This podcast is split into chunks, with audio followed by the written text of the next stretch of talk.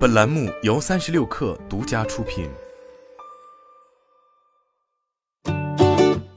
本文来自微信公众号“三亿生活游戏”。电商广告无疑是互联网最为经典的三大变现模式，想必许多朋友也已经是耳熟能详了。如果说电商和游戏尚且需要一定的门槛，那么广告显然就称得上是将流量变现最为简单的模式了。在移动互联网时代，字节跳动的巨量引擎、快手的磁力巨星、哔哩哔哩的花火等广告撮合平台，大家或多或少都有所耳闻。而创作者则可以借助这些平台找到广告商恰饭。那么在此前的 PC 时代，又是如何完成广告变现的呢？答案是网盟。比如说，就在日前宣布停运的搜狗联盟，就是其中的典型。近日，搜狗联盟方面发布公告，宣布搜狗联盟网盟产品将于二零二二年十二月三十一日正式停服，并在二零二三年二月关闭网站。自十一月三十日起，将停止账号注册和添加新域名功能。已有用户则可以根据公告的结算方式结清剩余款项。自去年夏季，腾讯方面以三十五亿元人民币收购搜狗后，后者的相关业务就一直在进行调整。搜狗地图、搜狗阅读、搜狗借钱、搜狗号、搜狗游戏中心、搜狗科学百科以及搜狗网盟等一系列归属于原搜狗体系，且腾讯同样拥有的相关业务逐渐被关停。而随着腾讯对搜狗资源的整合，未来关停的搜狗产品大概率将会越来越多。回到成立于二零零七年的搜狗网盟身上，其致力于通过搜索引擎入口和网盟广告流量资源整合的方式。为广告客户和网站主带来推广效益的最大化。彼时，搜狗联盟是与百度、淘宝、腾讯、谷歌网盟齐名的五大品牌，同时也是业界收入和分成增速最快的网盟之一。网盟其实就是网络广告联盟的简称。这一组织是聚集中小网站资源的第三方广告组织，通过联盟帮助广告主实现投放，并对广告数据进行监控和统计，而广告主则根据广告的实际效果向联盟成员支付费用。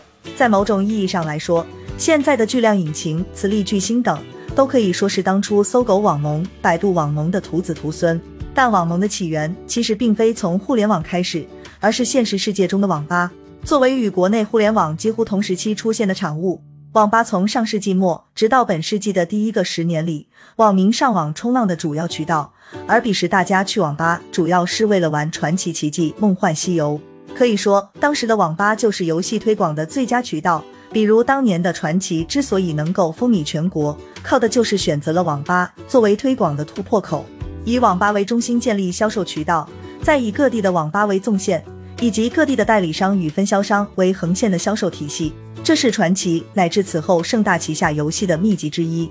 后续史玉柱的征途，同样也是靠着地推铁军一个网吧一个网吧的推广。而在互联网这一侧。二十多年前，个人站长蔚然成风，其中更是不乏 TapTap 的黄一梦、美图秀秀的蔡文胜等知名人士。不得不承认的是，彼时有相当多的人做网站是为爱发电，纯粹是出于个人的兴趣爱好。但显然，服务器是需要成本的，时间和精力同样也是投入。这时候，维持收支平衡就成为了站长们的头等大事。毕竟能够走向正规化、公司化的只是少数，所以绝大多数站长都将目光投向了广告。那么问题也就来了，绝大多数站长并不认识广告商，因此坐拥宝山而无法利用，就是当时许多站长的真实写照。与此同时，这一时期的广告主其实也没有太多的选择，除了搜索引擎广告外，就要数门户网站了。这时候，与网站打交道最多的搜索引擎发现了商机，网盟也就应运而生，借助搜索引擎的招牌，中小站长也得以有机会面对广告商，将网站变成了可以投放广告的平台。接下来，从网盟的诞生到移动互联网的成熟，这十余年可以说是战场的黄金时代。IPPV 等等衡量网站规模的数值，直接与收入画上了等号。在零几年的时候，拥有一个上千独立 IP 访问量的网站，站长月入过万，基本是轻轻松松的一件事。事实上，直到今天，即便 PC 时代已经过去，网盟已然是这些站长最核心也十分重要的收入渠道之一。